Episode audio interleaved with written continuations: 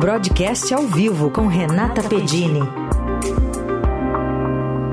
Oi, Rê, tudo bem? Bom dia. Bom dia para você, Carol. Tudo bem aqui? Bom dia também para os nossos ouvintes.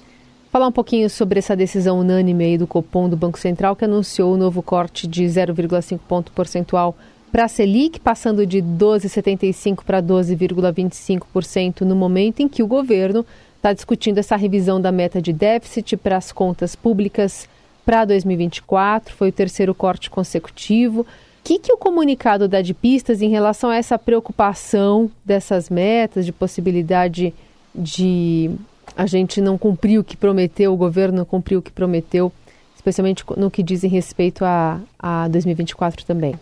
Bem, vamos lá. É, foi uma decisão, como você falou, é, para 12 e 25% ao ano, um corte de meio ponto percentual, sem surpresa na redução dos juros, sem surpresa no ritmo dessa redução mas o comunicado da decisão faz sim o mercado ajustar algumas expectativas para as próximas decisões.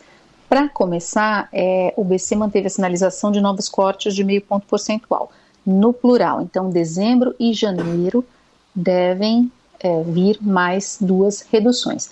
Com isso, só essa indicação ali bem clara, os economistas já descartam uma aceleração do ritmo para 0,75 ponto percentual. Com relação à meta fiscal, apesar do ruído recente gerado pelas afirmações do presidente Lula de que o governo dificilmente vai zerar o saldo negativo das contas públicas e que não quer cortar gastos, o BC apenas repetiu a mensagem de que é importante perseguir a meta fiscal. O BC não colocaria na sua comunicação oficial uma avaliação sobre algo que ainda não mudou, foi o que disseram os economistas com quem a gente conversou ontem, logo após a decisão.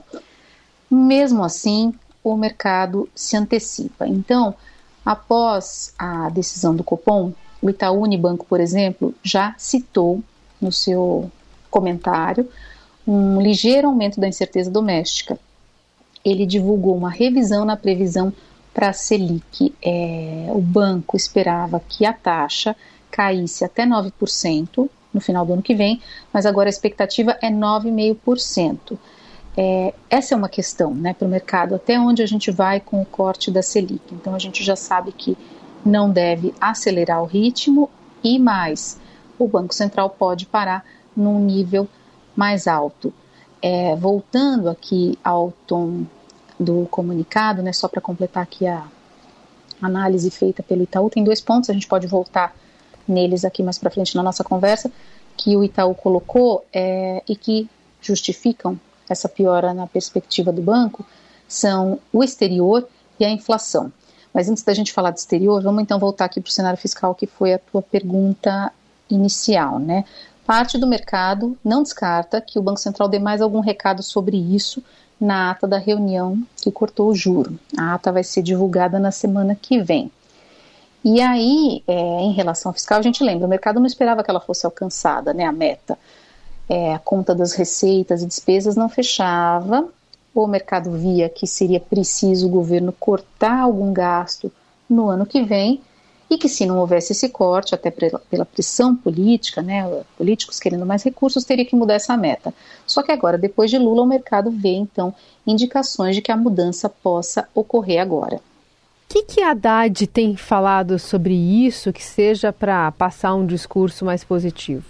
Pois é, essa é uma questão, né? O que ele tem falado e o que ele não tem falado. Na segunda-feira havia uma grande expectativa pela coletiva de imprensa que ele mesmo convocou, Sim. né? Colocou na sua agenda, chamou os jornalistas para falar depois das afirmações do presidente Lula sobre a meta e aí, o que, que ele fez lá? Ele defendeu uma meta, mas uma meta como pessoal, não de governo. Mostrou uma irritação pela falta de respaldo de Lula. Então, ele que já vinha enfrentando uma dificuldade para aprovar no Congresso as medidas de arrecadação de recursos para viabilizar essa zeragem do déficit fiscal, fica ainda mais isolado. Ontem ele voltou a se encontrar com o presidente. Disse que continuam discutindo temas que expressam a arrecadação federal, ou melhor, que estressam a arrecadação federal, que é o que equivale a dizer atrapalham o cumprimento da meta de déficit zero da Fazenda no próximo ano. Acho que a gente tem um trechinho aí para ouvir, né, da fala dele? Nós continuamos discutindo aquele assunto que foi objeto da nossa entrevista na segunda-feira. Conforme eu disse para vocês na segunda-feira, né, é, que foi objeto da fala do presidente na sexta, eu tinha levado para ele um quadro é, do cenário fiscal é, em função de decisões judiciais e em função da Lei Complementar 160. Quanto isso estava afetando a arrecadação desse ano. Você veja só, o PIB está crescendo 3%, a arrecadação não está crescendo 3%. Né? Nem perto disso. Então o que, que nós, nós tivemos que fazer uma investigação sobre o assunto. E descobrimos que as empresas estão fazendo compensação né, daquela decisão de 2017 do PiscoFins e que a subvenção está aumentando em relação ao ano passado, quando ela chegou a 149 bilhões de redução de base de cálculo.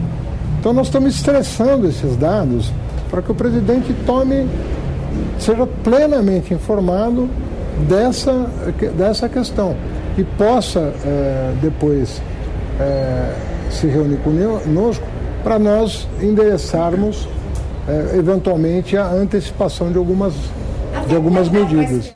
Bem, então aí Haddad falando de todas as questões fiscais que têm sido abordadas, falando ainda de arrecadação, outra questão é o impacto na, da reforma tributária. Né? Hoje Haddad tem uma reunião com Eduardo Braga, relator da reforma no Senado, que apresentou um parecer com mais exceções aos contribuintes e um impacto maior nas contas públicas.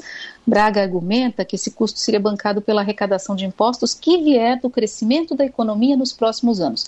Agora, será que a economia vai mesmo crescer, vai mesmo bancar? Então, essa é uma questão que a gente precisa observar. Só antes da gente terminar, Carol, queria voltar no ponto do Copom. A gente falou aqui né, da questão fiscal, em que ele só repetiu que é importante perseguir. E o que fez também é, o mercado colocar uma atenção na possibilidade do Banco Central interromper antes o corte da Selic projetado é o cenário externo. Ele manifestou, então, cautela exige uma dose de cautela a incerteza maior no cenário internacional, com os juros mais altos praticados nos Estados Unidos e as tensões geopolíticas que cresceram desde o começo da guerra no Oriente Médio. Muito bem, essa é a Renata Pedini conosco, sempre às quintas-feiras no Jornal Eldorado. Rê, obrigada, bom feriado. Até semana que vem. Para vocês também. Até.